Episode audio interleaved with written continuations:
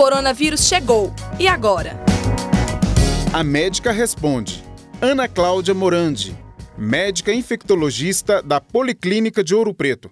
Escolas e faculdades estão fechadas.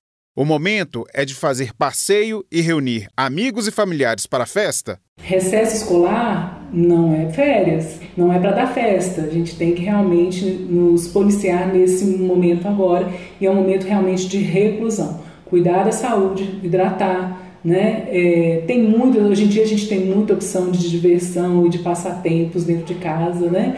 É, com internet, com uma série de dispositivos aí eletrônicos, enfim.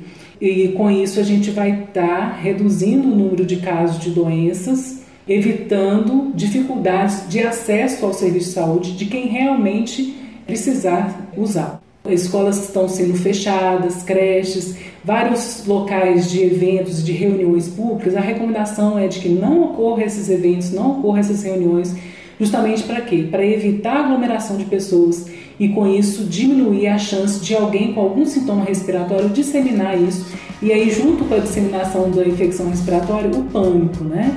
Porque às vezes é, a gente está numa época em que o tempo vai mudando, a tendência é de, de esfriar, é uma época que a gente tem mais infecções respiratórias mesmo, né? mas não necessariamente tudo que acontecer vai ser o Covid-19. Mas a gente tem que se precaver.